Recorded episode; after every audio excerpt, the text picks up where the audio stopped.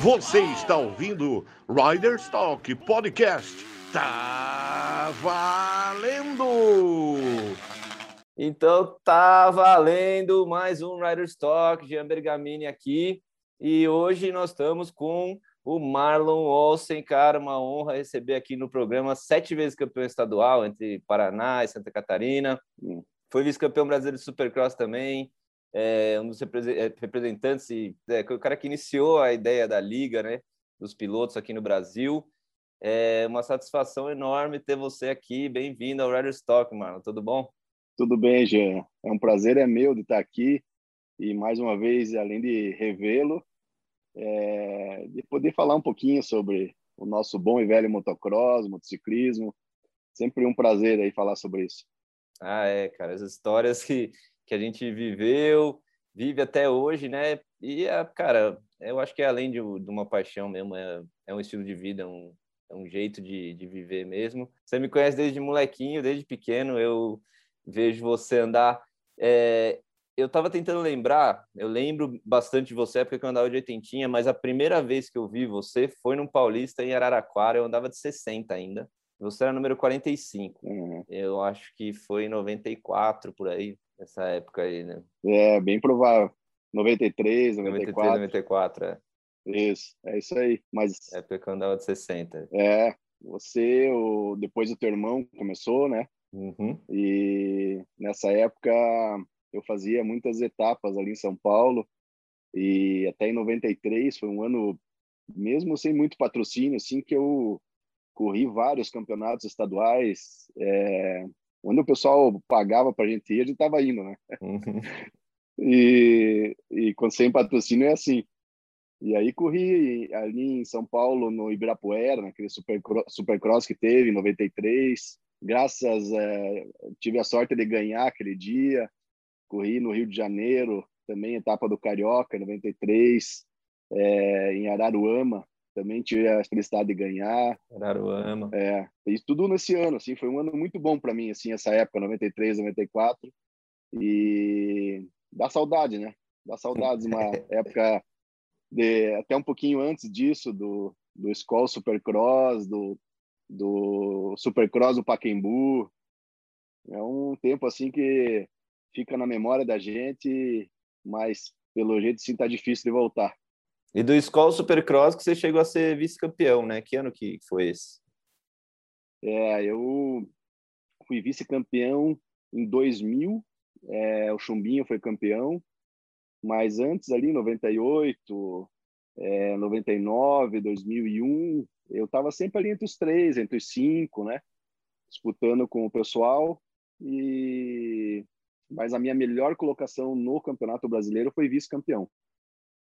É, eu também. No brasileiro, eu fui vice. Não, não tenho isso na, na 80 ainda, não foi nem na, é. na 125, nas categorias né, grandes, que a gente fala, não, não as categorias de base. É, aí eu já fui, migrei para o freestyle, praticamente dois anos eu andei de 125 e já fui para o freestyle, né? Aí mudou completamente. E aí eu tenho o título brasileiro de freestyle, mas de motocross é... E o motocross perdeu, perdeu um excelente piloto. Mas imagina, meu. É... Pô, obrigado. Fico contente pra caramba é... falar ainda mais, pô, do, do Marlon Olsen, cara. Pô, que é uma referência de estilo, né? A gente sempre, sempre fala do, do estilo refinado ali, a técnica de andar e... Eu acho que a gente chegou a correr junto na Arena. É possível, né? 2002, Sim. por aí, meu último ano que eu corri. Pode ser. É. Esse, a questão do estilo é uma coisa é, engraçada, né? Porque a gente, às vezes a gente vê o pessoal dando entrevista de banda, assim, o que que foi, qual foi a tua inspiração e tal, né? O que que ah, daí um fala que teve inspiração dos Beatles, teve inspiração do Rolling Stones, de outras bandas, né? Led Zeppelin, enfim. E aí chegou naquilo que ele é, né? É, no, no, no estilo dele. E motocross também tem disso. Né? Você olha um piloto andar, você faz o curso com determinada pessoa, você é, começa a assistir vídeo daquele piloto que você admira e tal, automaticamente você vai pegando assim um pouco do jeito daqueles pilotos, né? é, seja mais arrojado, mais radical, seja mais técnico. E eu não sei, eu, eu comecei cedo a ver aqueles vídeos de Ama Supercross, do Jeff Stanton, Rick Johnson, depois o McGrath, mas o McGrath já é da minha época. Mas esse pessoal de antes, assim, você vai via muito vídeo e olhava a questão de técnica de curva, de salto, posicionamento em cima da moto. E eu acho que tinha um físico meio é, é, um estilo bem. É. E aí você junta um pouquinho de um, um pouquinho de outro, corrige aqui, daí você acaba é, adquirindo um jeito de fazer curva, de fazer salto, e aí define o teu estilo né, na pista. É a definição perfeita, Marlon, que é igual das bandas, realmente. Você usa a inspiração de uma, a inspiração do outro e, e coloca o seu próprio estilo, sua, sua própria características ali no molho e, é, e sai o seu estilo próprio. Estilo é, é um negócio que, por mais que a gente tenha inspiração, né? Eu também, exatamente isso.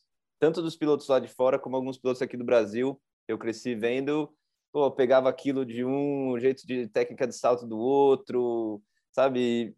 E, e vai juntando, fazendo seu estilo. Então, é, eu, eu acho eu sou é lógico a gente é fã fascinado pelo negócio né eu, eu, eu adoro assim esse estudar esse lado do, do esporte.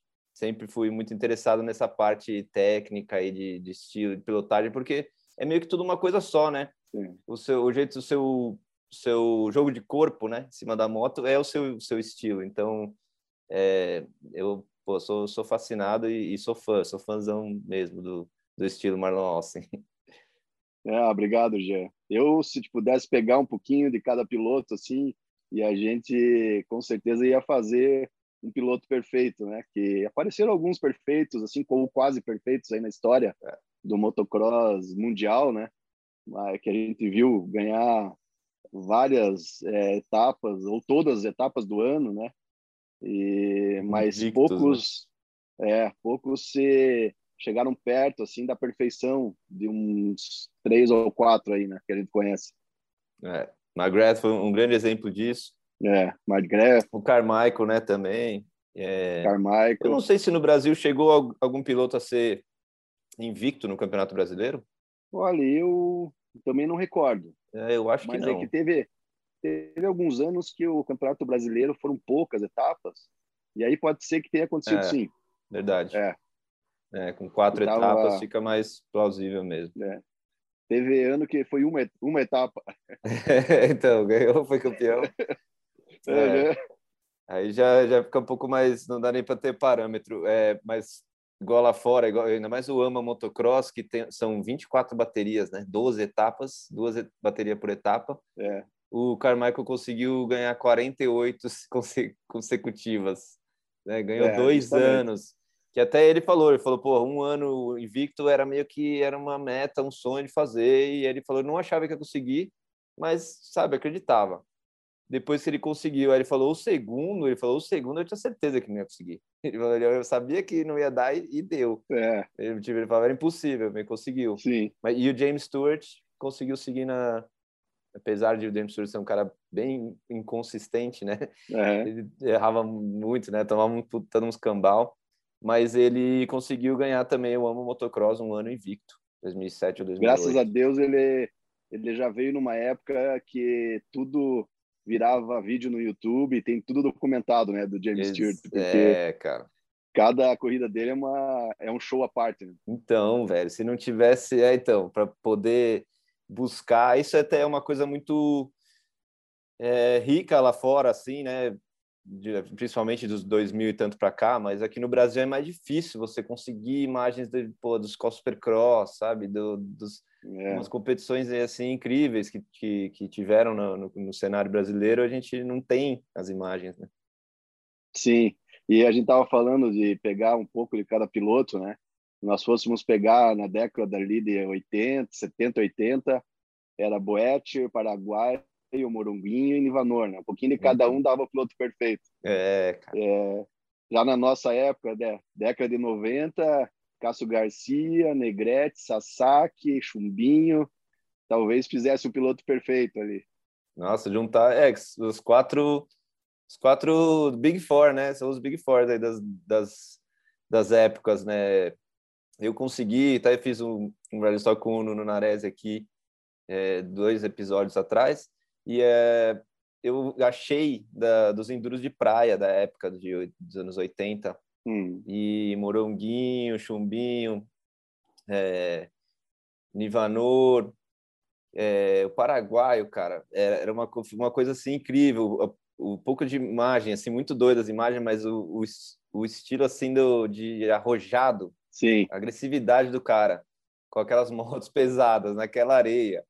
É, eu fiquei, pô, de cara de ver, assim, realmente foi muito... O paraguaio, é... se der, se der uma tobata preparada para ele, ele vai andar para ganhar. o bicho é, o bicho é competitivo, esse, esse cara... Sim, tira o chapéu. O, o, o detalhe, que eu, eu não lembro se nessa época eu era até muito pequeno, mas eu lembro de ver depois de um tempo o, o paraguaio correr sem luva, cara. Uhum. Ele tinha um negócio com luva de motocross, né? Hoje em dia as luvas são acho que mais fininhas e tal, né? Não tem... Mas eu lembro dele andar ou com aquelas luvas brancas, assim, sabe? Daquelas de, de bolinha, ou sem luva, cara. Eu achava a coisa mais é. absurda, porque, assim, cara, o motocross é um negócio que destrói a mão. Geralmente ele andava com luva de pano. É de pano, né? Aquelas branquinhas assim de é, pano. Sim. Incrível isso, cara. E depois da época deles, aí, já na nossa época, veio o Supercross para o Brasil, né? E aí a gente se deparou com pista que cada salto era uma sensação de suicídio. e, pô, sabe o que eu vou fazer? Não vou, vou chegar vivo do outro lado, não vou. E aí a gente começou a ter que aprender na marra, né? Como freestyle aconteceu também, né? É. De ter que encaixar Paquembu, por exemplo, um triplo de 30 metros mais ou menos, que não tinha margem de erro, assim, era encaixar ou encaixar. Ou Na não... recepção caiu uma moto, né? É, teve amigos nossos que encavalaram o salto na, no terceiro e quebrou, quebrou os dois tornozelos sem sair da moto, sem cair da moto. É, só com impacto, assim. Então, foi uma uma época assim da nossa vida que teve que ter uma adaptação e muita calma, né? Porque aqueles que queriam é, ficar bom rápido naquilo, aquele tipo de pista, acabavam se machucando, né?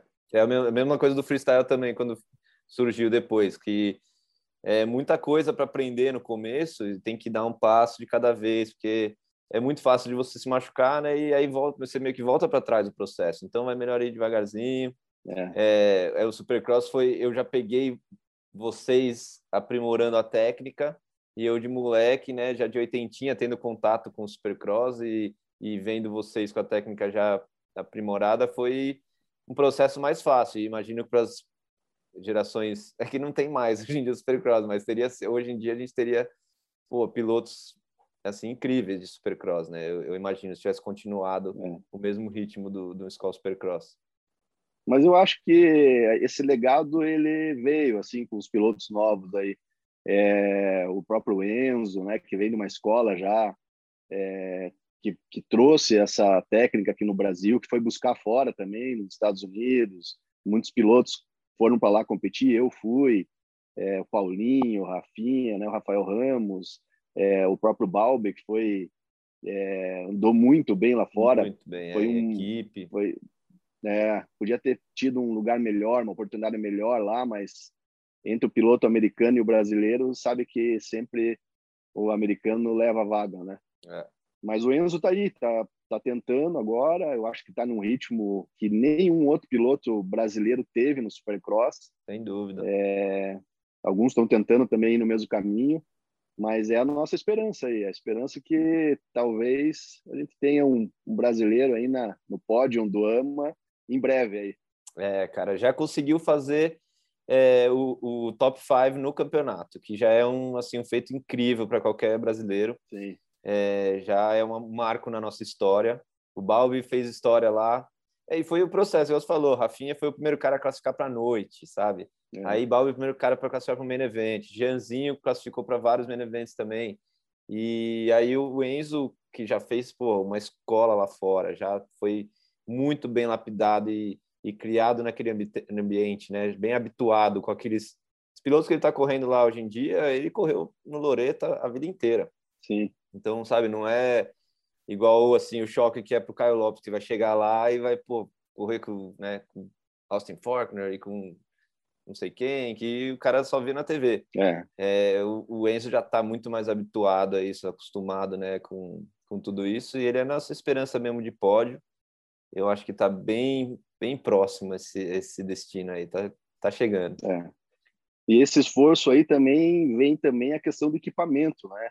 Desenvolvimento da moto, porque eu lembro quando eu fui para lá, antes do Rafinha classificar para a programação da noite, eu fui é, por uma posição não classifiquei para a noite lá. Caraca. Mas a gente ia para lá meio, meio assim como quase como turista esportivo, porque você entrar num ama supercross uma moto original, você está indo fazer turismo, né? Você não está é. não tá indo competir. Então a gente volta daí para o Brasil com aquela gana de fazer uma moto melhor, de uma pista boa para treinar, né? Que é o que a gente eu fiz pelo menos.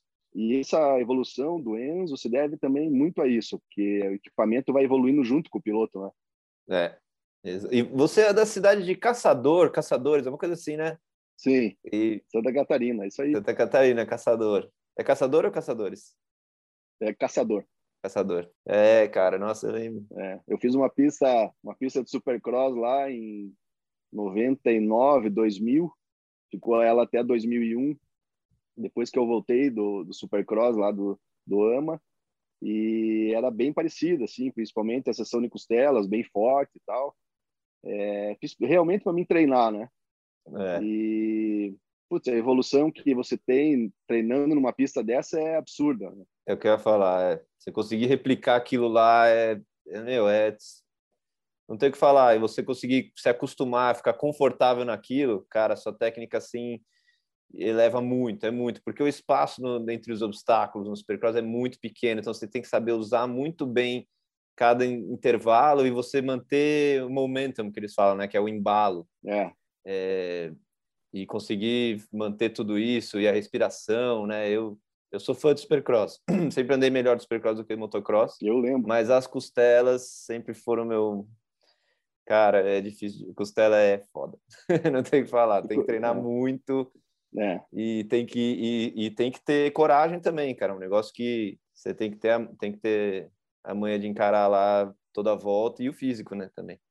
É, porque ali engoliu a dianteira foi, né? Já era. Não tem mais o que fazer. Mas as costelas é só treino, é treino e melhorar a tua moto para que ela possa suportar passar rápido, né? É. É, eu cansei de ganhar corridas aí em sessão de costela, mas por isso, por treinar muito essa parte da pista e, e preparar uma suspensão que aguentasse passar ela rápido, né? Porque não adianta você entrar numa sessão de costela grande com a suspensão mole é. que você vai vai ficar pelo caminho, né? Ela vai te dar um coice, vai te quicar para algum lugar, é. mais cedo ou mais tarde. Que é o que eu falo antes do, do físico, né? A costela, é, você conseguir toda vez manter ela no prumo, reta, firme as pernas, os pés no lugar exato, né, e absorver certinho, é beleza.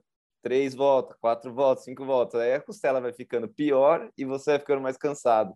Aí, para ela ir para um lado é. ou para o outro, ou entrar à frente, Sim. É, é um negócio que é muito. Quem não anda, cara, às vezes acho que desdenha as costelas, não tem noção de quanto é treta é uma costela. Você, você vem Anaheim, né, no Supercross, o, o Sexton caiu nas costelas, o Justin Bogan na última chance não classificou porque caiu na costela assim, sabe? Uau, uau, uau, caiu. Sim. Você fala, ah, esse cara não sabe andar. Mas não, o obstáculo é treta mesmo. É.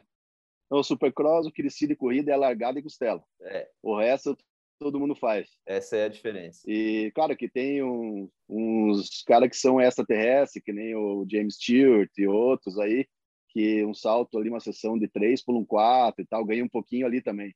Uhum. Mas uh, geralmente a sessão de costela e a largada no Supercross é 80% da corrida.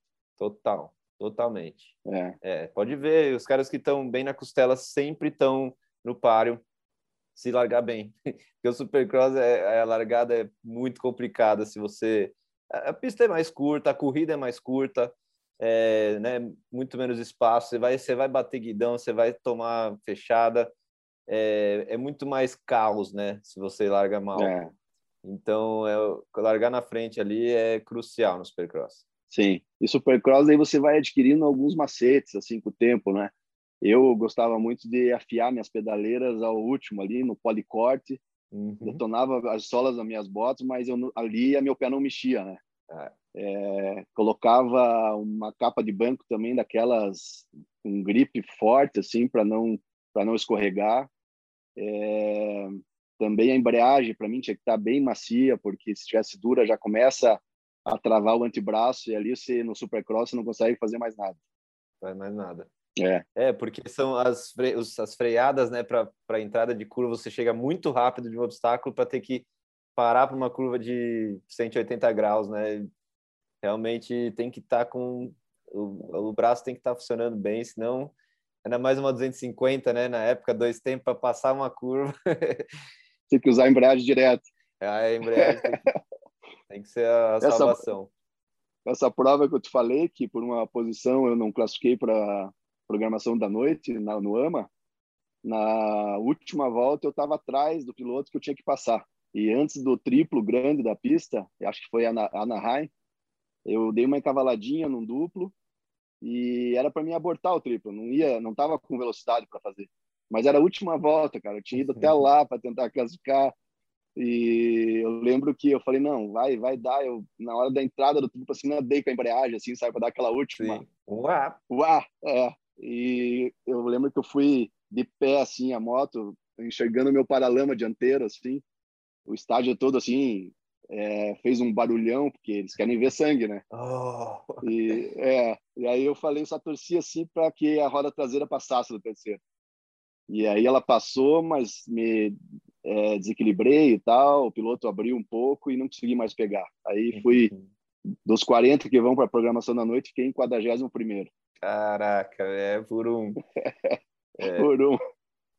Ah, mas só a experiência, cara, essa a sensação de andar dentro do estádio ali, é, no, porra, no, para mim é o assim, o, o pinnacle, né, o tipo o pico, o ápice do, do esporte é. É, off-road de, de, de off-road de moto, né, porque é, não é não é desmerecendo nenhum esporte, todos têm seu, né, suas Sim. suas suas extraordinárias é, características, mas o Supercross é o ápice do negócio, cara. Não tem, não tem o que falar. Uhum. Pelos obstáculos, pelo, né, por ser assim dentro de um estádio e eu acho que é, cara, acho não, certeza. Nada vai voar mais alto e mais longe. Tudo de tudo que tem roda, nada voa mais alto e mais longe do que uma moto de cross. Isso é é assim, é, não tem, não tem as únicas coisas que voam mais do que moto de cross é coisa que voa mesmo com asa, avião, parapente, coisa. O resto, velho, de coisa que vai e aterriza sem asa, não tem nada que vai mais longe que uma moto. Retomando aqui depois de um problema técnico, né, Marlon? Internet, Sim. é igual a moto, só é bom quando funciona. E mas estamos de volta, a gente estava falando é, de supercross e ah, de todas as técnicas, habilidades que o Supercross exige, né, cara? E, e dos brasileiros que, que, né, que foram. É, Marlon foi um dos primeiros a correr lá no Supercross também. Mas é, eu queria voltar lá para o começo de quando você, a Malu, fazendo a participação, como sempre. E aí, Malu? é, de quando você começou, cara. Você tinha. Eu acho que eu, eu li alguma coisa do, do, da sua carreira de quando você tinha uns 14 anos, começou a andar de moto. Hum. Que, qual foi a primeira motoca? Então, eu comecei, eu sou um sobrevivente da WXT 200. A WXT, caraca. É... o... Naquela época tinha o Hollywood Motocross, né? E a, a Grale lançou a WXT para competir com as MX e com as XLX. E nós tínhamos, na época, a minha família tinha uma revenda, a Gralha, em Curitiba. E aí eu acabei tendo que andar da Gralha tudo que é jeito. e aí foi o primeiro ano, assim, meio sem, é, sem saber se, se eu ia gostar, se ia dar para o negócio e tal. Sem muita é, expectativa, né? E aí eu fui campeão paranaense na categoria estreantes de, de moto nacional e eram 14 etapas na época. Eu lembro que foi corrida pra caramba aquele ano. É. Aí no ano seguinte eu andei de WXT de novo, porque tinha uma, uma categoria que era piloto de competição com moto nacional. É, e aí eu competi nessa categoria, fui vice-campeão estadual. Daí fiz algumas provas do Hollywood Motocross também. É, cheguei a ficar em quinto lugar numa, numa delas, mas eu era muito novo ainda, muito estreante, então e lá largavam 40 motos e tinha classificatória ainda para para entrar no gate, né? E eu lembro que foi, mas era assim, foi um é, um sonho assim ter participado, porque provas em pistas tipo de Campos do Jordão, é, Gramado, é, em São Paulo também teve várias. É, foi um campeonato bem bacana. É, eu sempre pergunto também para os pilotos assim quais são suas pistas mais marcantes ou preferidas é, sobre as nuvens de Campos do Jordão, uma que sempre é citada. Quais são essas mais marcantes para você? Putz, eu de motocross eu gosto de vários, assim, de Campos do Jordão, do Capanema em Curitiba, Canelinha. Ah, do Capanema. É, é Carlos Barbosa, do Rio Grande do Sul. É, tem várias pistas assim que, que ficaram marcadas, até de Cachoeiro de Itapemirim também. Espírito Santo. Foi uma pista que, que marcou muito. Mas eu, como sempre gostei mais do Supercross, eu, o que me marcou mesmo foi aquela pista do Pacaembu em 89, que eles vieram com uma pista bem estilo americano, assim, o, tava o Sasaki disputando o campeonato, eu não me lembro quem que eram os outros pilotos, e, putz, foi... Eu tinha 18 anos na época, era meu primeiro ano de moto especial, e eu lembro assim que o lado da UTI móvel na, na pista assim era um estacionamento de moto de piloto que caiu e teve que ser atendido lá. É, acho que tinha ia ter uns 70 pilotos para classificar 20 para a final, né? E putz, eu classifiquei para a final, foi assim, para mim estava largando ali com o Rodney Smith, Sasaki Negrete, os, os pilotos que eram meus ídolos na época, né?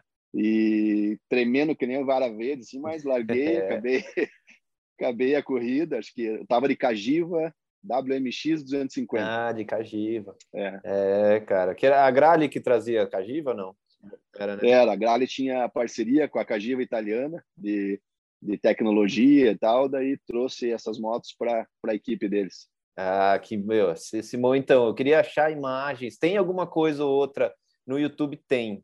É, não sei se exatamente essa de 89 do Pacaembu, mas tem algumas dessa época do Hollywood Supercross, é, começo dos anos 90 ali, mas é muito difícil de achar. Pô, Gê, você pode, você pode se unir esforços a mim para a gente tentar achar essa fita aí, porque a última pessoa que falou que tem essa fita é o Rodney, e falou que ia mandar para o Pedro Faus, e aí estão nesse trâmite aí de mandar e alguém é, colocar no YouTube aí para todo mundo poder assistir.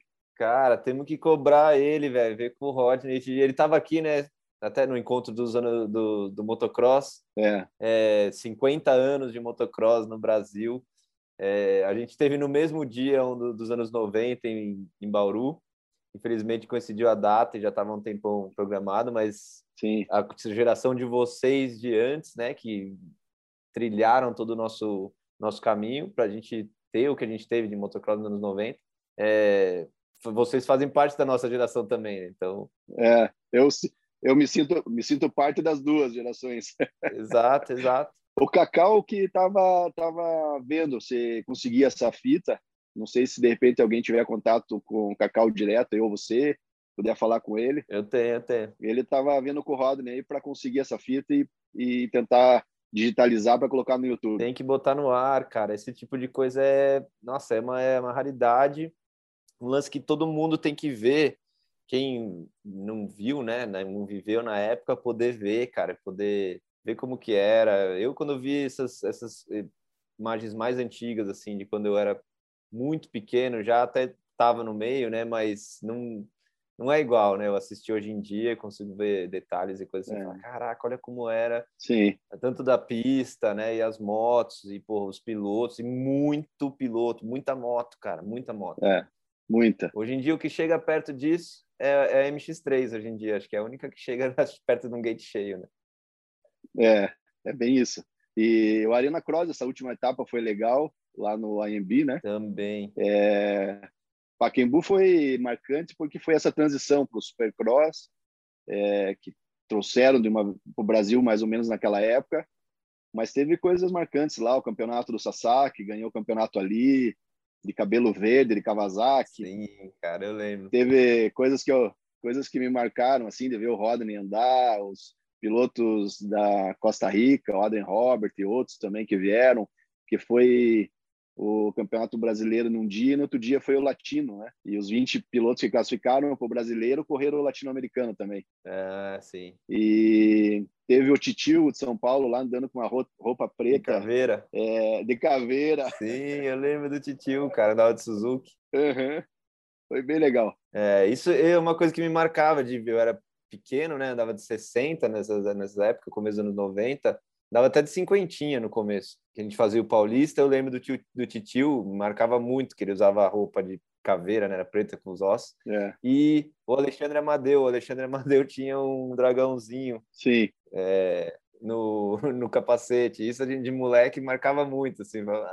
É. Sempre eu lembro Nunca até mais hoje. esquece. Nunca mais, cara. É. Marcante. É. E eu lembro do Sasaki de cabelo verde também. Sim essa eu nós éramos vizinhos em Curitiba, né? Eu eu e o Sasaki.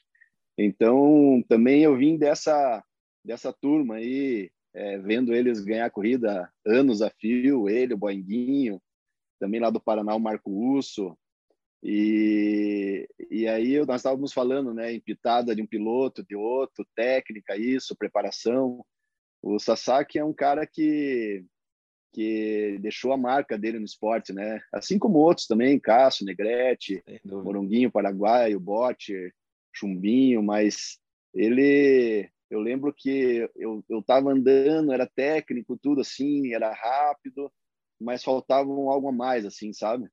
E o algo a mais era enrolar o cabo mais, era partir um pouco mais pro pro limite, é, pro limite. E Eduardo me fez ver bem isso aí, porque eu fui várias corridas com ele, inclusive nos Estados Unidos, e é, tem, tem os vídeos dele andando no Japão, né? É, ele era simplesmente um cara sensacional, assim, ele ia, ele entrava para ganhar e se não fosse vitória era tombo, moto quebrado. É. Era essa mesma mentalidade do Sasaki, você qualquer um via, né? Ele andando é, como ele, assim, não tem como falar, cara. Era, era um show de ver, tipo o James Stewart, até usando exemplo. Você via que era um cara que estava dando tudo, que estava dando sangue, é. que ia tentar dar o máximo ou, ou cair. Várias vezes era o caso também. O Sasaki era, nossa, para tomar uns capotes incríveis.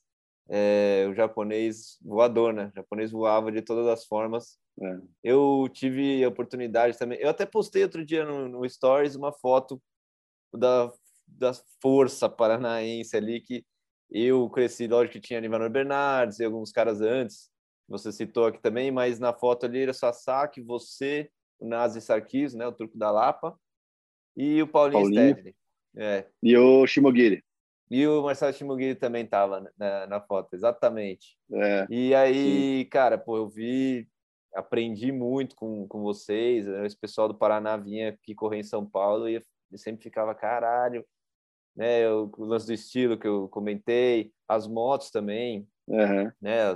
Você viu as motos sempre bem preparadas e com, com uma, umas coisas legais que só via lá fora e tal. Então era, era sempre da hora quando vinham os pilotos aí do, do Paraná e depois ainda continuou esse legado, né? Com o Christopher Florenzano e, e Jean Ramos e Leandro Silva. Sim. É, muito legal. O Paraná sempre foi muito forte. E aí eu tive a oportunidade, eu de quando era adolescente, eu namorei com a, com a irmã do Christopher, com a Kathleen. Uhum. E eu passava uns tempos lá em Curitiba, treinava na pista do Paulinho, e eu cheguei a ter muito contato com o Sasaki nessa época. Cheguei até estar lá em Curitiba e treinando e ir para a corrida no brasileiro com o Sasaki. Meu pai vinha dia de São Paulo lá e gente se encontrava na corrida e eu voltava com meu pai. Então eu também aprendi muito isso de ah, além das, da parte de moto, né? De acerto de moto, de posicionamento de moto, sabe? De, pô, vi, o Sasaki chegou a trocar guidão, dependendo da pista. Ele fazia isso. Sabe? Trocar a altura do guidão, dependendo da pista e coisa assim. É. E, pô, aprendi muita coisa com ele. Foi muito legal. Eu já vi ele abrir o carburador umas 10 vezes para acertar o giclê certo, perfeito, para largar e relação também É, poucos pilotos assim que eu conheço que tinha esse acerto fino da moto que nem o Eduardo.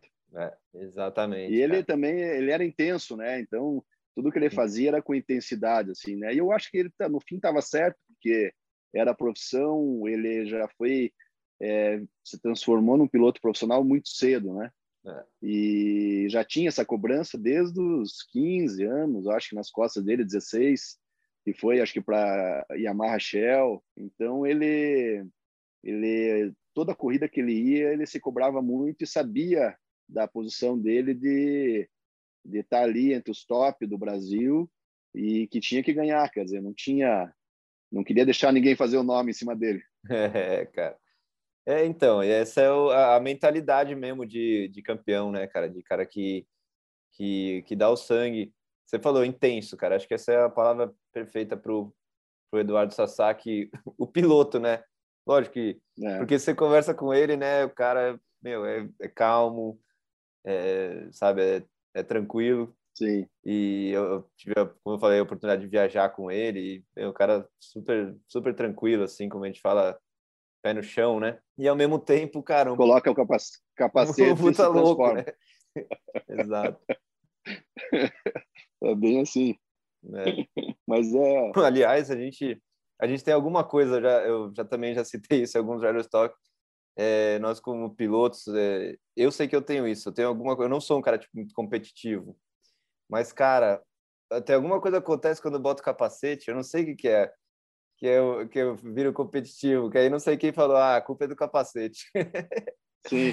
eu botei o é. capacete, é. meu, não sei o que acontece, cara. Aí, aí muda a história. Fala aí. Acho que ativa um chip, um chip adormecido que nós temos aí, todo piloto tem, e quer dar o melhor dele naquela hora. Mas é, eu acho que cada um reage de um jeito, assim, na pressão né, das corridas. É. E a gente já viu pilotos que, numa hora de pressão, acabam fazendo besteira e outros que mantêm a calma, esperam o momento certo para resolver a corrida. E tem amigos nossos que já se machucaram muito. Então, cada um tem uma personalidade, cada um tem um jeito de, de, de querer resolver a corrida ali na hora. E é isso aí que faz a gente, o esporte, né, ser tão bacana como ele é. Exato, cara. Esse é tudo. É, nossa, são tantos aspectos também, eu sempre falo disso, e mas esse aí do racecraft, né, que é o é a sua cara, a, a sua habilidade ali, cara, o craft é quando você, tipo, arts, arts and crafts é quando você faz, você é marceneiro, você tem a manha de construir alguma coisa, juntar essa peça com essa peça para fazer um, uma peça. Então, esse o craft, o racecraft, eles usam muito esse termo lá nos Estados Unidos é, é disso, é como você consegue juntar os elementos da, da corrida e as situações para ter um resultado bom.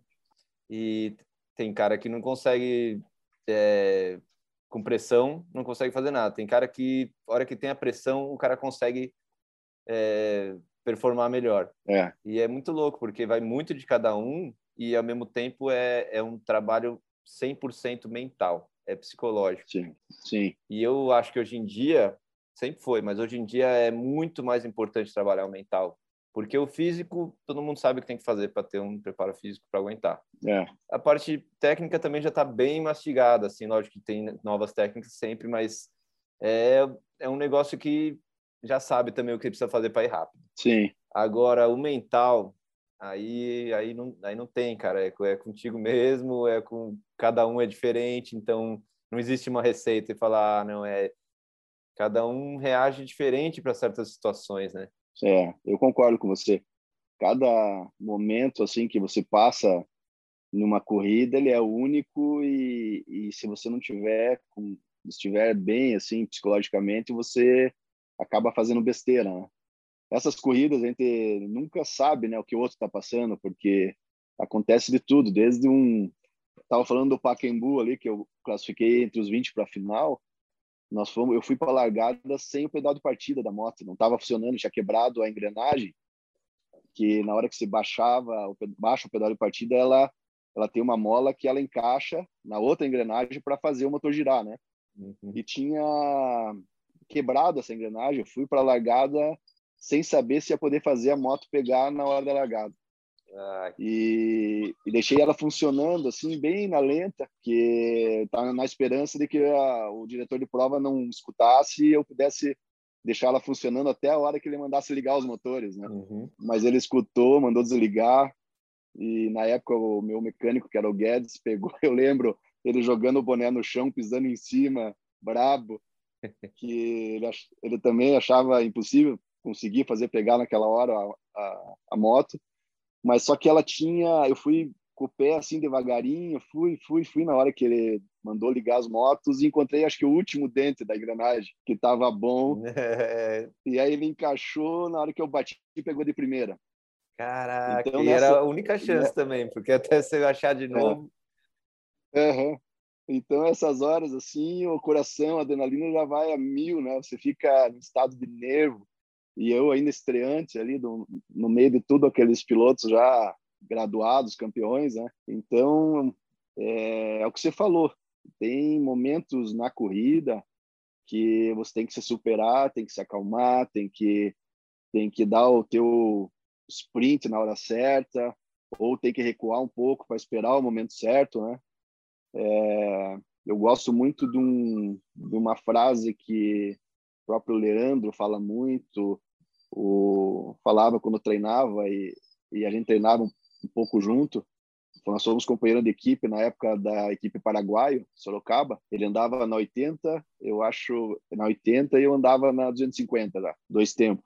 E ele falava uma coisa certa naquela idade já, que a hora da corrida é a hora do, da festa. A corrida já foi decidida durante o treino da semana, né? Você só está indo para a hora da festa. Você tem que pensar assim: estou treinado, estou preparado e agora é a hora da festa. Se for para ganhar, eu vou ganhar.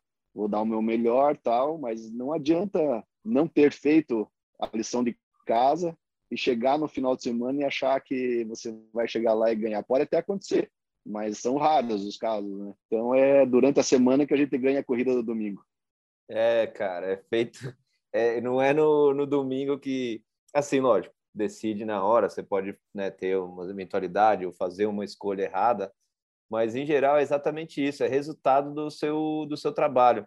O Javier Villegas, né, o piloto chileno, não sei se você sabe, ele até chegou a correr aqui no Brasil. Sei quem que é. Ele morou dois anos no Rio de Janeiro. Cara, ele foi campeão mundial o único latino-americano a ser, ele foi campeão mundial de, de, freestyle. E eu lembro uma vez a gente estava num evento junto e aí aí ele foi era a vez dele, eu falei, boa sorte. Aí ele falou, cara, sorte é para quem não está preparado. É. Então deseja sucesso, porque sorte é para quem não está preparado. Eu estou preparado. Cara, isso ficou comigo, eu falei, essa é verdade, cara. Se você se preparar, é lógico que existe o azar e a sorte, não tem o que falar. Você tá quando você bota a perna por cima de uma moto e entra num percurso, seja para correr com vários caras, correr com vários caras acho que tem mais ainda é. É, eventualidades que podem acontecer fora do seu controle. Que aí eu acho que você acaba se encaixando na sorte ou azar. Porque você pode estar mais preparado, você pode estar a moto perfeita, você fez o melhor tempo e na largada um, bater guidão com alguém, alguém cair na sua frente e pronto, é, sabe? É, é. muita coisa que pode acontecer que é independente do seu preparo. Mas, em geral, é. você não tem que contar com a sorte. Né? Você fala, se eu não tiver nenhum azar, é, tá bom já. Eu não preciso contar com a sorte. De, vou ganhar por sorte. Quando você está tá preparado, você perder ou não ficar no pódio é uma fatalidade. Mas se você não está preparado, é uma sorte. Né? É uma sorte. Então, isso tem que tem que estar tá muito presente hoje nos pais dos pilotos, né? Porque Exato. Eu lembro quando, eu, no último ano que eu disputei o Campeonato Brasileiro de Supercross, eu fiquei em terceiro lugar, se não me engano, atrás do Balbi e do Paulinho. E eu lembro que eu queria comprar algumas peças para a moto para aumentar a velocidade dela na curva, para ter mais saída de curva, aquilo aí ia me dar alguma coisa de tempo, vezes 20 curvas da pista, no final te dá um segundo, um segundo e meio, dois segundos e era um escape, mais algumas coisinhas que eu tinha que comprar, mas não tinha condição de ir, não, não tinha condição de investir naquele momento. E, e aí você tem que se conformar. É o que os pais hoje têm que é, tem que estar muito ciente quando está com um piloto competindo. Ah, ele não está desenvolvendo porque a moto está boa, né? Ele está treinando o suficiente. Não adianta chegar na corrida lá e colocar toda a responsabilidade em cima do filho, né? Vai lá e, e ganha, vai lá e fica entre os três, entre os cinco. Tem casos até de pais que batem nos filhos, graças a Deus é uma minoria que, que não faz parte do esporte, né? Mas acontece. Então, acho que isso aí é saber você, dentro da tua realidade de treino e de equipamento, qual é a tua posição naquela corrida. Você tem que saber mais ou menos isso. Porque não é chegar lá e vou ganhar e Exato. contra pessoas que têm um equipamento muito melhor e treinam muito mais que você. Porque treinar também é dinheiro, né? É. Também tem condições, é, você tem que ter condições para treinar.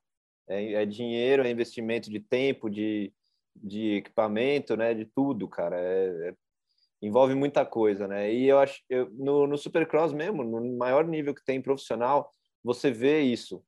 Você vê os níveis diferentes de equipes e a expectativa de cada um, cada equipe. É. Tem cara tá, tá na equipe de fábrica ali, ele foi o que você falou, ele fica fora dos top 5 ali, fatalidade, cara. Deu deu errado. Sim. É, tem várias, a maioria das equipes ali que se entrar no top 5 é vitória, entendeu? É então tem que entender exatamente onde você está, conforme o seu equipamento, conforme o seu nível. É, é muito importante isso, Marlon, e, e os pais terem essa noção, né? Principalmente para porque cara, é tão fácil o, o motocross, o esporte que a gente ama e se diverte, por mais que você leva a sério, né? Ele é. É, é divertido, tem que ter o lado do estado de espírito bom. É, é muito fácil de, de virar ruim, cara, de virar chato, de virar pressão, é. de virar um negócio que acaba, é, mas sabe, minando o cara em vez de, de o cara crescer. E até os 14 é uma diversão. Depois começa a virar assim uma coisa diferente, porque daí da própria pessoa já começa a se cobrar mais para crescer no esporte, né? Mas daí é de cada um. Se você tiver outros interesses, estudar ou fazer outro é. esporte, é. alguma coisa que te é. que não te leve para a pista toda semana treinar, faz parte da vida, né? Faz parte. Mas é assim, não adianta querer os pais principalmente querer que o filho faça milagre, porque nesse esporte não tem milagre. Não tem milagre. É ao contrário. Aí ele aí ele vai se decepcionar ou se machucar, né? É, exatamente. E, e aí, cara, eu, eu, a gente queria falar desse assunto. Voltando um pouquinho só do. Você falou do Arena Cross que teve, um gate cheio, com bastante moto, vários gringos vieram. A gente tem que, tem que citar também, cara, né? E, às vezes a gente. Lógico, a gente não critica também com. A gente não só mete o pau, isso quer dizer, né? São críticas construtivas com, hum. no brasileiro ou, ou, em qualquer campeonato. Hum. Então tem que falar mesmo desse, desse, desse campeonato, dessa corrida. Eu morri com o ingresso na mão, eu estava fazendo show no, no Interlagos, no Festival das Duas Rodas, onde eu quebrei a perna, né? No mesmo dia, no sábado, mesmo dia da Arena Cross. E eu quebrei a perna encavalando, é, exatamente como você disse no, nos seus é, conhecidos no Supercross, que chegaram a, a encavalar e quebrar a perna sem nem cair. Aconteceu isso comigo. E aí eu não consegui no Arena Cross, tive que ir para o hospital e o caramba, gesso. Putz, que pena. E eu morri com o ingresso na mão e não consegui ir para a corrida. É. E eu tinha o, o, ingresso até e fiquei assistindo pela na TV. Mas foi muito legal, tem que tem que falar, tirar o chapéu, Carlinhos pro Romagnoli. E e aí entra na, no assunto que eu queria entrar da liga, que a gente sempre teve muitos altos e baixos é, no, no esporte no Brasil por vários fatores, inclusive não só do, não só esporte, né, econômico e vários cenários, né, que a gente está sempre indo contra a maré, eu sempre falo isso. Sim. Estamos sempre remando upstream. E, e a iniciativa de ter, como é que começou, como é que surgiu essa iniciativa, né, e de você tomar a frente da, da liga? Ah, ela na verdade, começou em 2004 em Canelinha, é, mais como uma entidade que representasse os pilotos, junto a promotores, a própria CBM, né, as federações estaduais, para a gente tentar criar um, um, padrão de corrida, de checklist. É, desde a pista, da confecção da pista, dos box, é, das vistorias de hospital, das historias da equipe médica, necessidade de quais equipamentos ter na equipe médica, é, na UTI móvel, que a gente, na nossa época, da década de 90, nós tínhamos até medo de abrir a UTI, porque a gente não ia encontrar nada lá dentro. É, o hospital nem sabia se tinha alguém de plantão, ortopedista. Então, nós passamos por momentos no esporte e vimos amigos também é, pagarem um preço alto por isso, que é muito o limiar de um acidente para se tornar um acidente fatal, ele é um detalhe, sabe? É um detalhe do mau atendimento na pista, é. é um detalhe do não atendimento lá no hospital, o detalhe do tempo que ele leva de sair da pista até o hospital. É, então, a própria confecção da pista vai reduzir esses acidentes a nada, a 5%, a 2%, é. ou ele vai levar a 80% o risco, né? Um, uma pista mal feita. Então, nós vimos vários amigos nossos passar por situações que poderiam ter sido evitadas, né?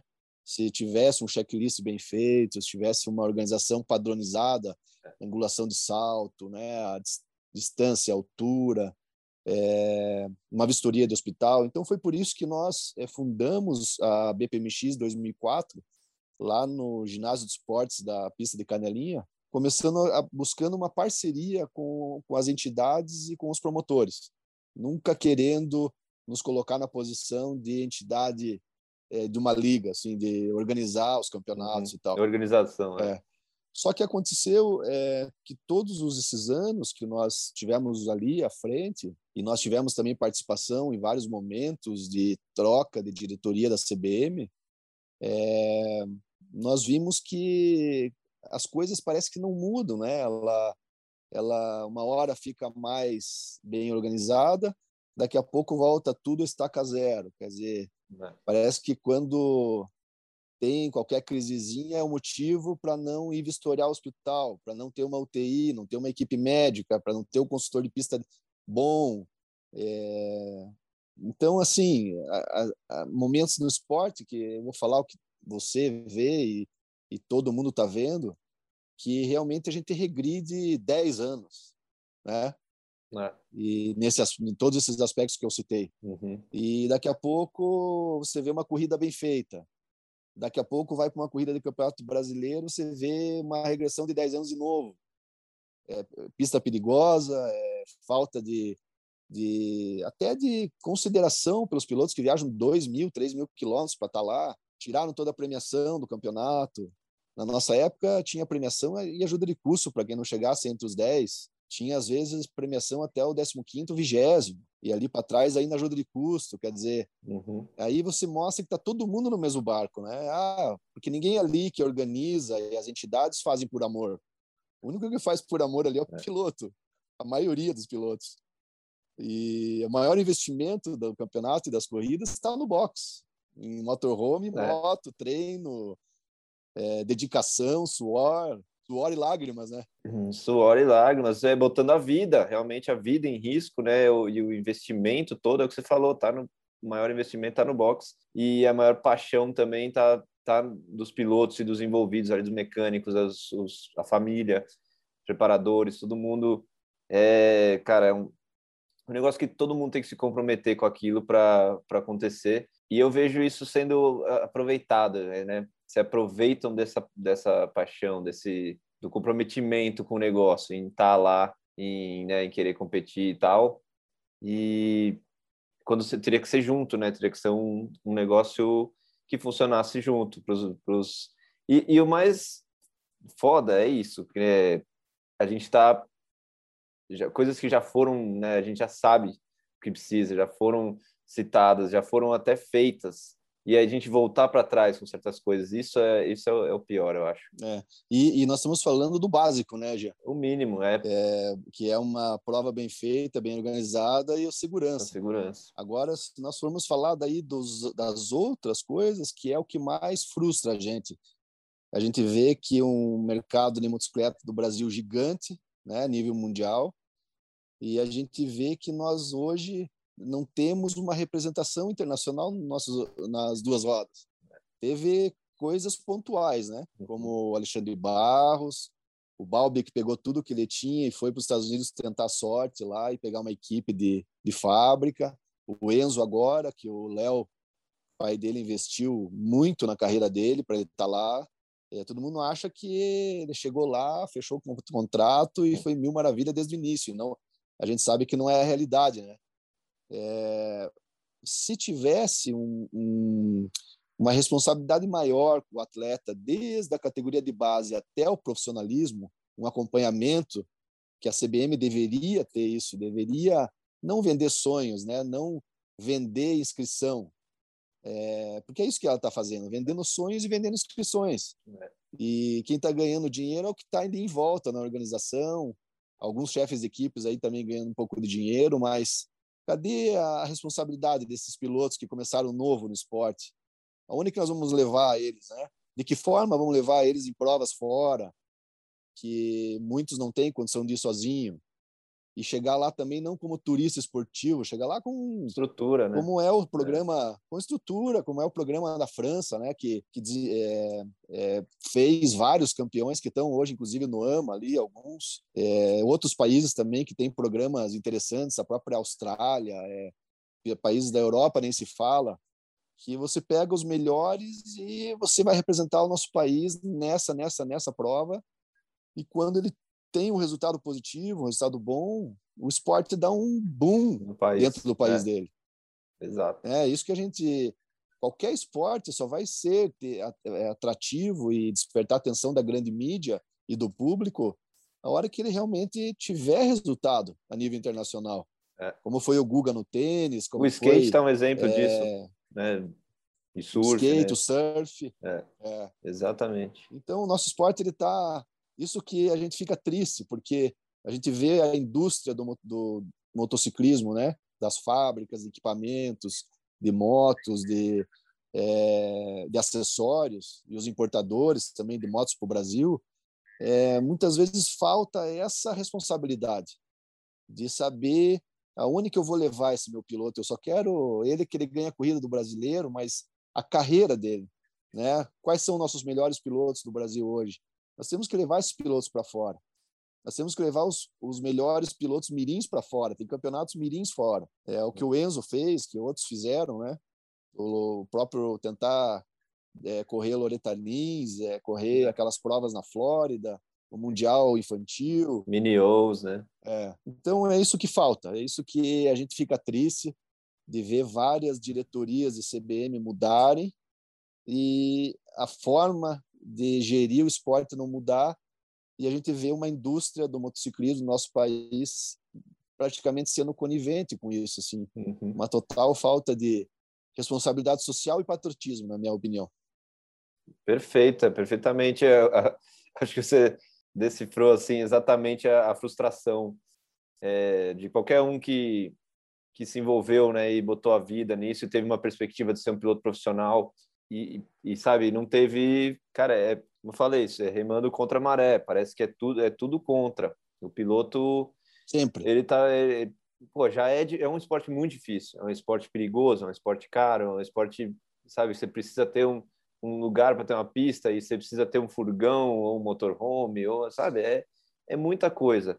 E então já dedicação integral. É, já é por si só já é muito difícil. É. E aí você ainda não tem uma perspectiva né, de profissão, é, ou a perspectiva ser muito mínima, sabe? Então, é, vai diluindo, vai diluindo cada vez mais e chegamos ao, a ter 10 caras no gate da categoria principal. É. E é tudo uma consequência exatamente disso que você falou. E eu não vou, assim, citar nomes de marca A, B, C, nem de chefes de equipes que fizeram isso ou aquilo, mas nós pegarmos na nossa época, década de 90, pilotos 90 e depois de 90, pilotos como Paulinho Stedley, Rafael Ramos, o próprio Suyan, que foram levados para disputar for, provas fora na Europa, etapas do mundial. Uhum. É, os relatos são os piores possíveis, assim, de estar tá lá num box jogado na roubada, na roubada total, de ir treinar, ó, se vira, tá aí a tua moto, ninguém para acompanhar, ninguém para dar incentivo, para marcar tempo, para é, o equipamento também inferior aos que eles usam lá fora. Então foi bem assim, melhor não ir do que ir dessa forma. E todos, todos sem exceção, voltaram machucados. É. Né? É, o Suyan veio disputar uma etapa no Brasil, disputando no Mundial, é, para ganhar um dinheirinho porque estava precisando. Uhum. E deu no que deu. É. Quer dizer, é, numa prova né, feita daquele jeito que a gente estava falando antes, sem muita. Extraoficial. Né? Sem... É. Então a, a gente está pecando nessas coisas há muito tempo. Nós estamos vendendo sonhos para os pilotos que entram no esporte, vendendo ilusão é, de que o esporte vai ter uma, você vai ter uma carreira, né? Pode ter uma carreira vitoriosa e de sucesso que no nosso país não pode. Tudo que você ganha, você gasta. É, é uma viagem para fora, você gasta o que você ganhou em 5, 10 anos. É, para fazer uma pré-temporada, você também. Tudo depende muito do seu contrato, mas é, é, é, é praticamente elas por elas, né, Marco? É, é bem assim. E aí a gente tem que mudar isso, tem que parar de. de tem que talvez fazer um formato é, mais coerente com a realidade, né, com o tamanho do nosso país, do nosso mercado de motocicleta, e tentar pegar esses pilotos que se destacam aí. O resto que a gente falou antes é obrigação. Dar uma premiação, ajuda de custo, hospital, pista boa, motódromo com condições de chuveiro, banheiros bons, iluminação. Isso é básico, é. isso aí é obrigação de todo promotor. Nós temos que pensar, a indústria do, do motociclismo tem que pensar para frente. Como que nós vamos levar nossos pilotos a ser competitivos em provas fora do Brasil? É, esse tem que ser a base do negócio. É, eu vou usar o exemplo de quando a gente começou o freestyle aqui no Brasil. A gente tinha, tinha algumas rampas que o, Negrete fez, sem projeto padrão, nada de lá de fora, e coisa, era tudo mais difícil acesso também. Mas a gente trabalhou muito para colocar o esporte no padrão que é o resto do mundo falar, a gente vai ter um campeonato aqui no Brasil, não interessa se é uma rampa indo, uma voltando, mas é a mesma rampa que se eu for andar lá no X Games, ou se eu for andar, vai ser a mesma rampa, entendeu? É o mesmo padrão.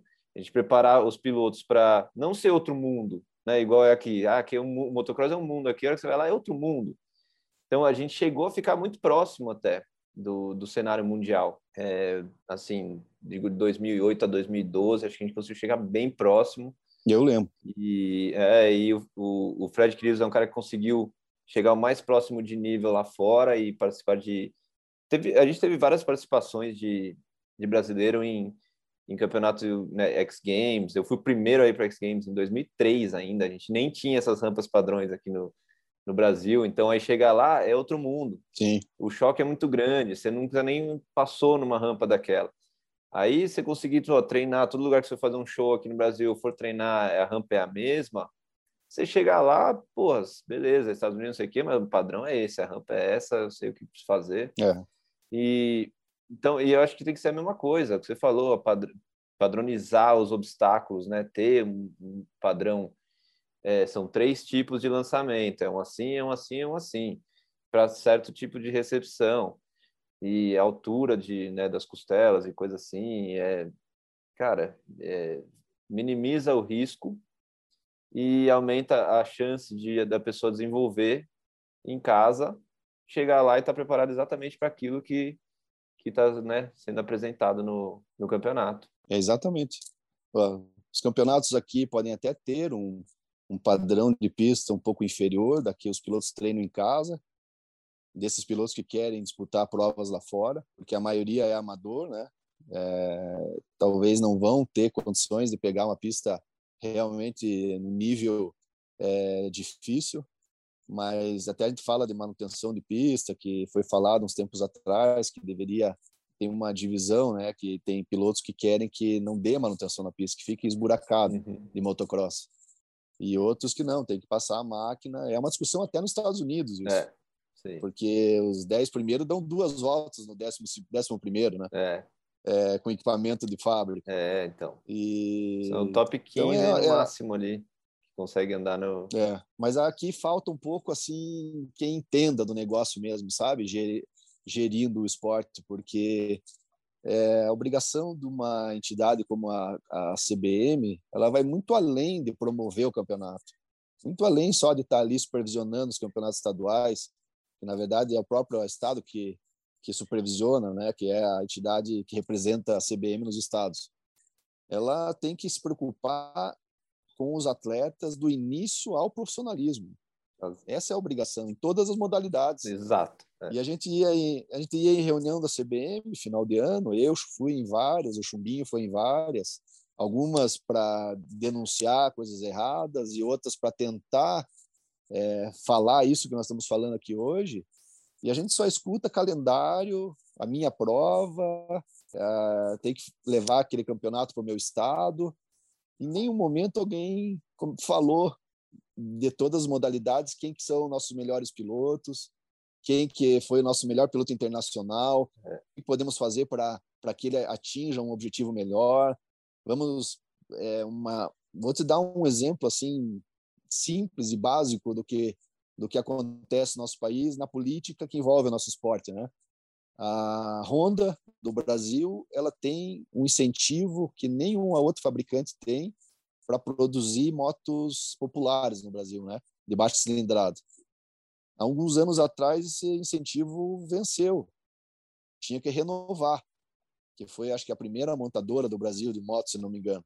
É. Talvez por justiça foi dado. O Brasil deu esse incentivo por ser a primeira, né, que veio para cá. Uhum.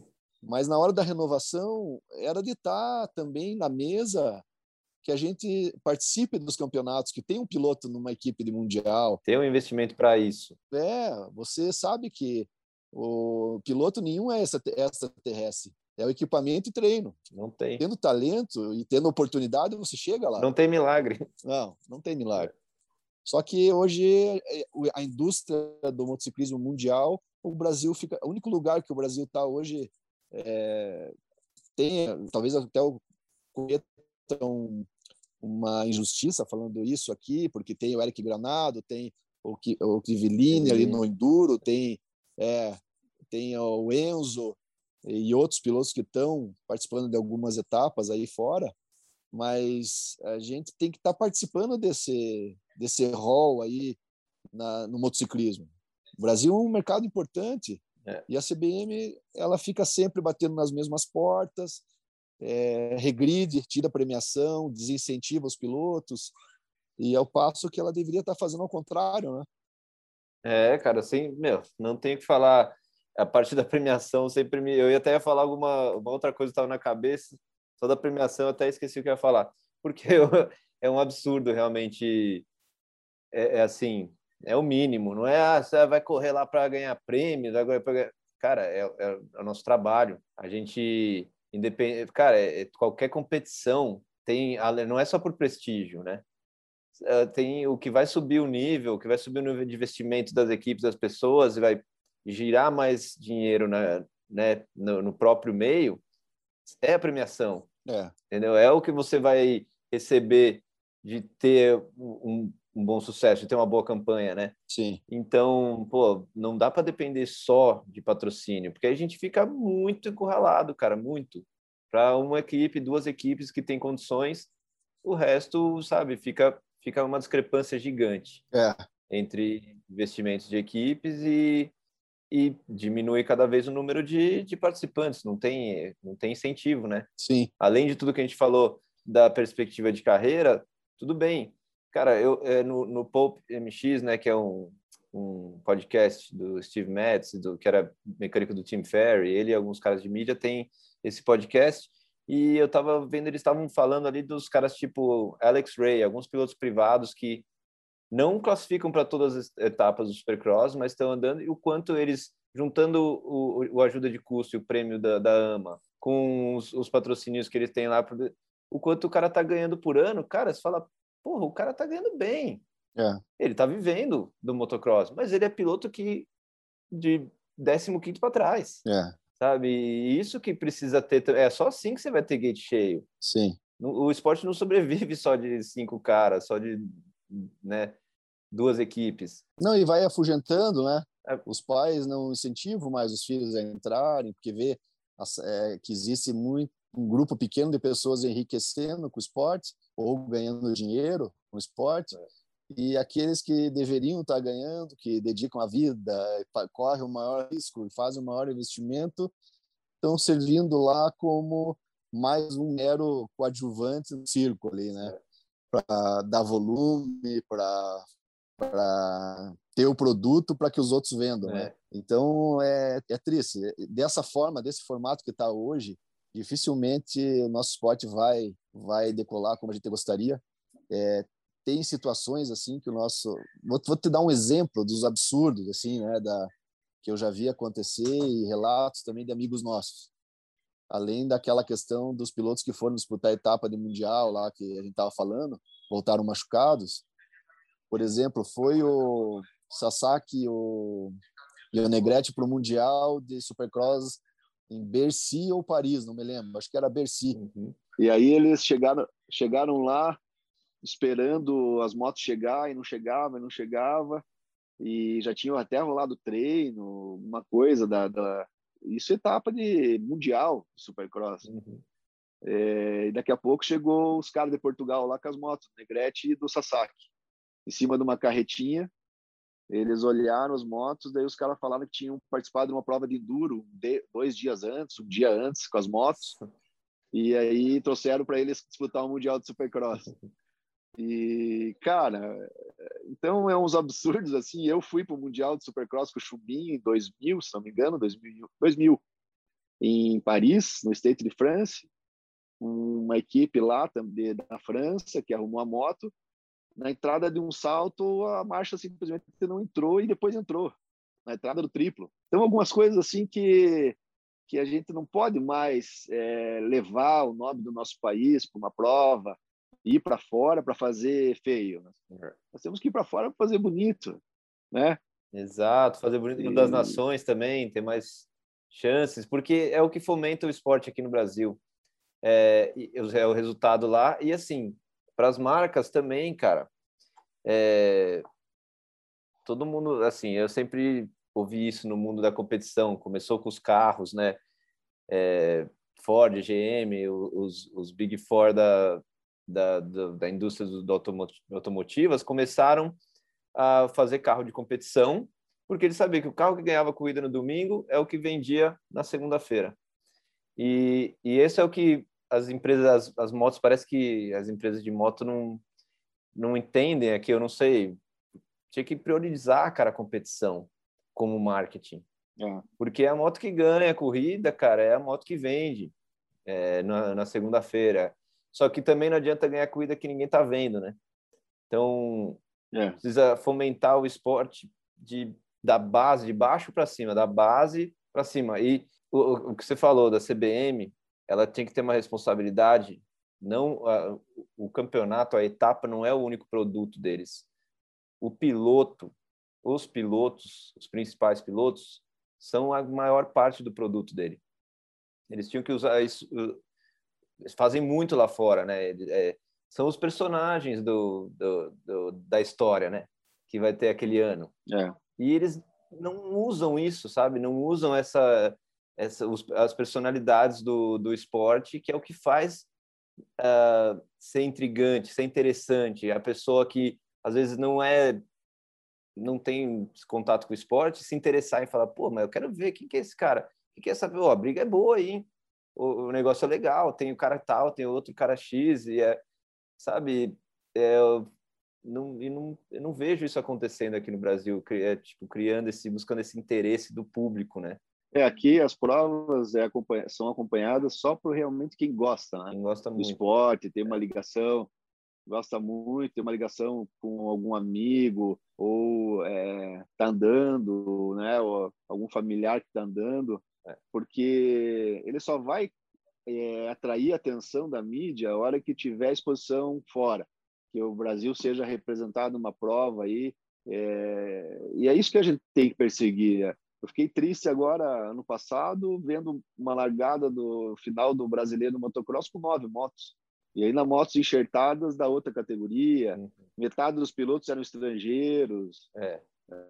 Ver pilotos do nível do Pipo, Jean Ramos é, e outros vários aí, sem patrocínio, sem apoio, um patrocínio bem a, abaixo do potencial deles, né? E aí teve equipes trazendo pilotos de fora, nada contra, mas traga um piloto de fora, ponha dois brasileiros junto nas mesmas condições, pelo menos, né?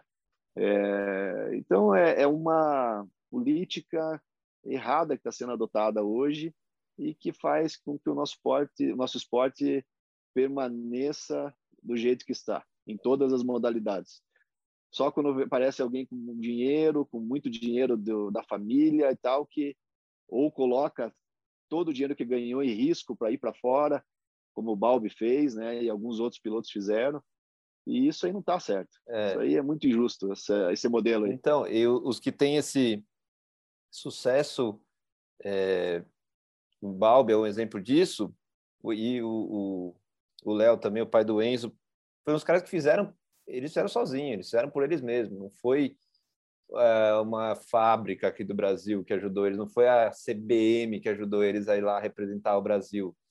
Sabe, cagaram, ninguém fez nada, é até o contrário. Né? Eu sei que a equipe, vou falar da Honda, porque é a principal tal, eu, e eu sei de vários pilotos que tinham oportunidade de correr fora e alguma coisa, e a, a Honda não deixou sabe? Então, é, é o contrário, além de não incentivar, ainda barravam, né? É. A gente sabe o investimento que esses pais estão colocando nos filhos e fica sempre aquela pergunta, né? Será que isso vai retornar um dia? E é uma incógnita. Se o piloto se machucar e tiver uma lesão mais séria, caso que o Balbi aconteceu com o Balbi, é difícil, difícil de voltar, difícil de pegar uma equipe de ponta, é, então, é, tem que mudar. Esse formato aí não está não tá trazendo assim um, um esporte com responsabilidade com quem pratica ele, sabe? Uhum. Tá muito desigual, assim, o retorno tá tá errado. É. E acho que a indústria tem que tem que ver isso aí uma hora, tem que exigir que mude isso aí, porque eu acho que o nosso esporte, os amantes do esporte, o nosso país merece mais. É, sem dúvida. Eu vi uma. Cara, isso é antigo, hein? Da época da, das revistas Motocross Action, né? E Dirt, Dirt Bike, Dirt Rider, aquelas é, revistas americanas. E eu lembro de ver uma foto, uma matéria, tinha uma foto assim da reta do motocross com as cavas, assim, ó, aquela reta com 20 cavas e pedra e buraco e, e umas motos passando assim. E só escrito assim: piloto de motocross merece cada centavo que ele ganha. É. Ou até mais. Que é porque fica aqui é meio invertido, né? Aqui é o piloto, ele está se divertindo, ele ama o que ele faz, isso aí ele faz porque ele gosta. Sim. Ele está investindo na carreira dele. Cara, é o, o, o, campeonato, as marcas não são nada sem os pilotos, nada, não, não tem o que você ir lá, pode vender o que for, ter mil plaquinhas lá na sua pista com patrocínio, se não tem moto no gate, as pessoas vão lá sentar na arquibancada ou ligar a TV para ver o quê? É. Para ver plaquinha? É.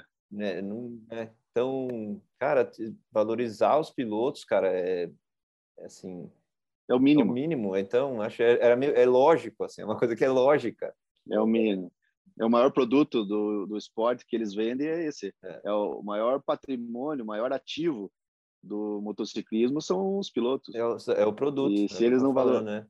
Isso mesmo. É. A gente até esses dias falou aqui numa uma live que fizeram aqui em Santa Catarina, tava o Pipo, tava os amigos nossos, uma, o Felipe Malon, e eu comentei com eles uma vez, né? que o, de certa forma assim é, deixa a gente menos chateado, mais conformado que os pilotos de motociclismo, seja qual modalidade for, eles é, têm que se dedicar tanto, tem que estar tá correndo risco o tempo todo, seja na viagem, seja no treino, seja na corrida.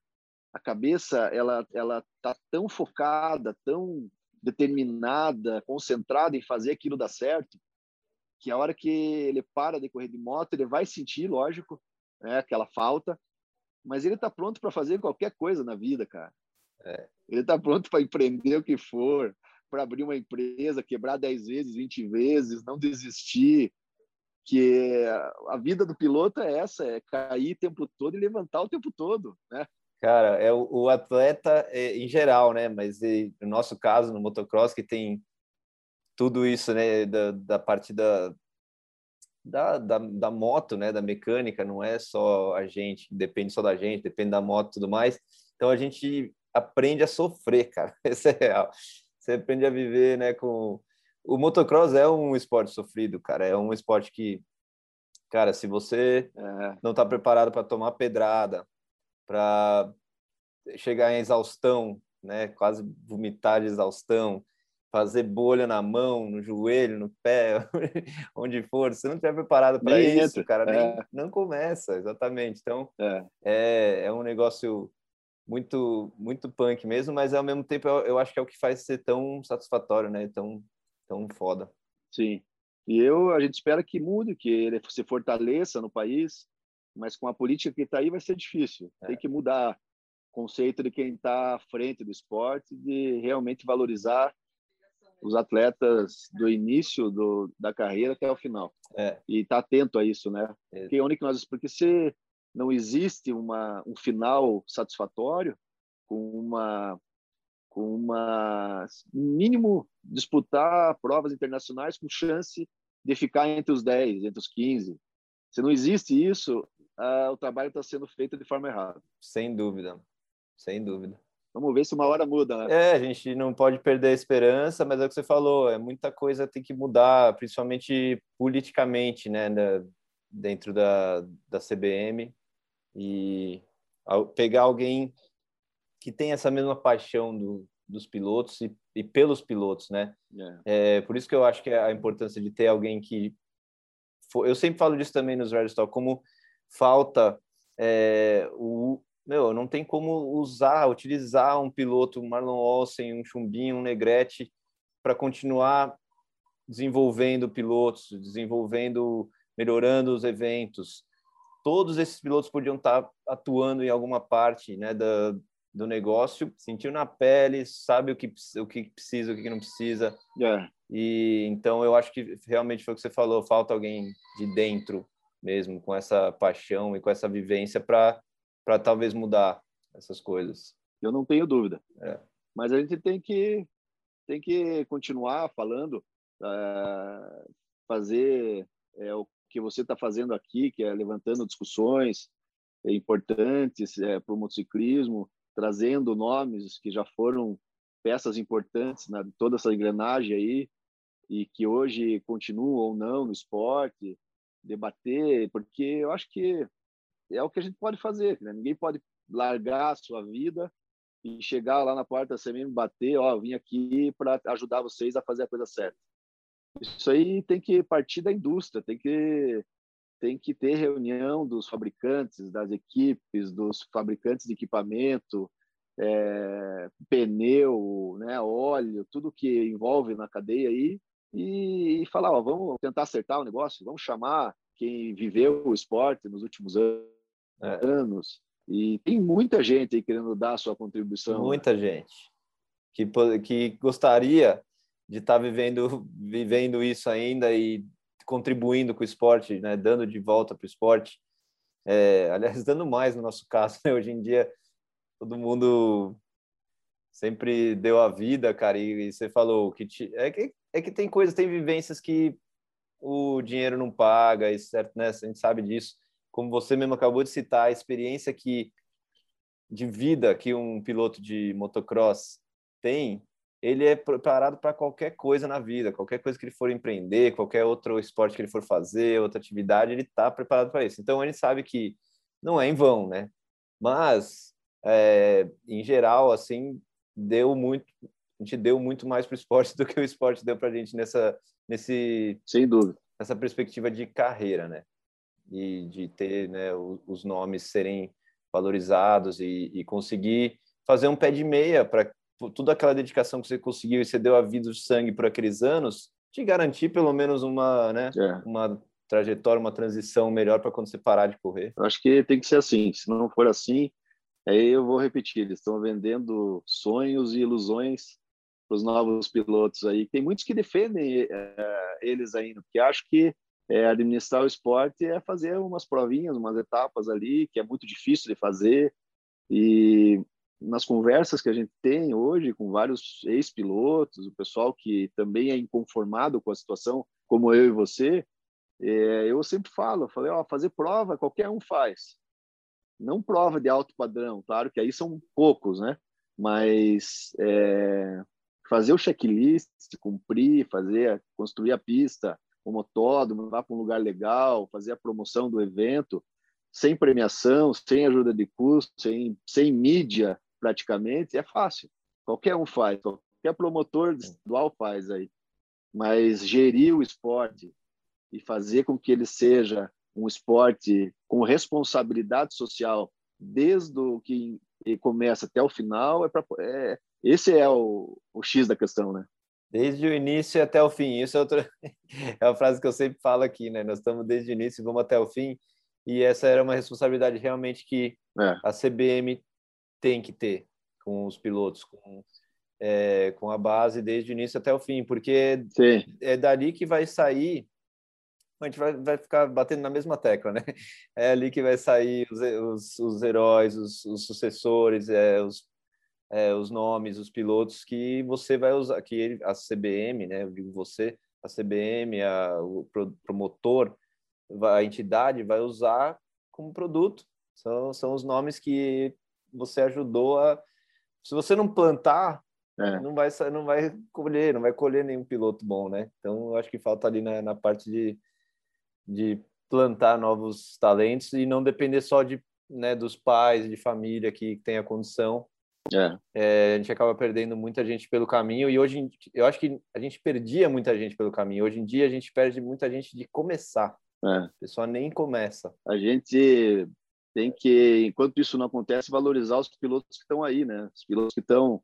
Eu prefiro valorizar muito mais os nossos pilotos aqui do que os pilotos estrangeiros, porque é, só a gente sabe o que eles passaram para estar tá lá, né? Uhum.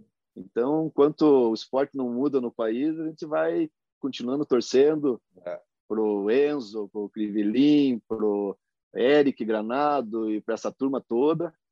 Vamos, eu até fiz uma postagem esse dia, esses dias que colocando meus heróis não morreram de overdose, né?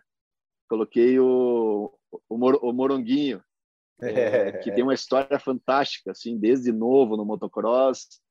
É, acho que foi dos campeonatos principais o maior vencedor aí de campeonatos da história do motocross no Brasil.